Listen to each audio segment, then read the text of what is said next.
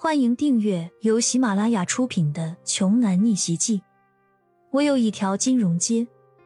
作者：山楂冰糖，由丹丹在发呆和创作实验室的小伙伴们为你完美演绎。第二百三十九章。这块地是一片老房区，在市中心，位置非常好。如果被刘志凯拿到手，他们开发成高档住宅区。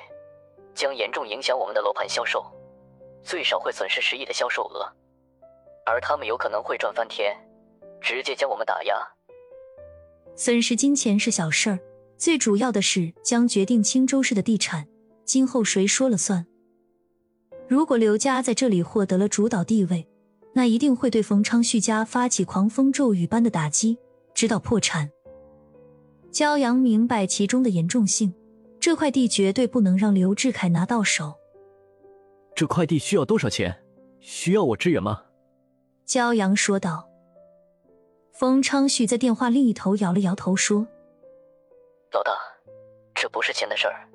这块地皮的持有者在青州也是一号人物，不缺钱。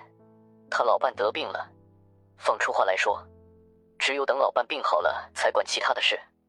我们只能等。”焦阳想了想，说：“那你明天来接我，我亲自去看一看对方，说不定会有转机。”焦阳最拿手的就是医术，早在父母离开以前，他就把父母的一身本领都给学到手了。如果把对方的病给治好了，那这块地皮就跑不了了。冯昌旭大喜，焦老大亲自出马，还能有办不成的事？行医。空手肯定是不行的，就像唐洪峰医药箱不离手，那是吃饭的家伙。第二天一早，焦阳和李欣说了一下，就先和冯昌旭回医馆拿了一套银针和一些药，这些都是父母特意留下的，都是一些应急的药物。两人很快就来到了秦聪的住处。秦聪住的地方没有想象中的那么华丽，就是两层小楼，院子里种着花，很惬意。但这个小院外面是三步一岗、十步一哨的花园，到处都是黑衣保镖，外人想要闯进来是难如登天。麻烦通报一下，冯氏地产的冯昌旭前来拜会秦老先生。冯昌旭自从跟了骄阳，为人处事多了几分圆滑，完全没有了二世祖的样子。黑衣保镖说：“稍等。”说完，对着衣领上的微型对讲机通报了一声。不一会，一个身穿黑色连衣裙的少女走了出来。冯少爷，该说的我爷爷之前都说了。你今天如果是来谈生意的，那就请离开吧。我们家如今不方便接待你们。少女冷着脸，语气中不含一丝感情。冯昌旭在骄阳耳边说：“这是秦聪的孙女，秦青雨。”骄阳点了点头说。秦小姐，我们今天来不谈生意。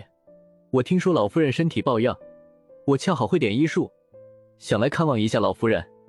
秦青雨看了一眼骄阳，扭头问冯昌旭：“他是谁？”“他是我的大哥骄阳，我们这次来就是特意拜访老夫人的。”冯昌旭来一次说明来意。秦青雨警惕的看向骄阳，对身边的保镖说。搜身，保镖点了一下头，快步走到焦阳面前。焦阳也很配合的张开双手让对方检查，随身携带的药箱也被打开。小姐，身上没有凶器，只有这医药箱中有银针。保镖说道。秦青雨凑头看了一下医药箱，里面有一卷银针，还有一些小瓷瓶，其中还有一些秦青雨叫不上名字的工具。你真的是中医？秦青雨半信半疑的问道。骄阳笑了笑说：“秦小姐是否来了月事？”秦青雨闻言，突然神色羞怒，狠狠的瞪了骄阳一眼。“什么月事？”冯昌旭傻傻的开口问道。“闭嘴！”秦青雨对着冯昌旭怒斥一声。冯昌旭吓得连忙闭上了嘴巴。秦家大小姐满脸冰霜的对骄阳二人说：“跟我来。”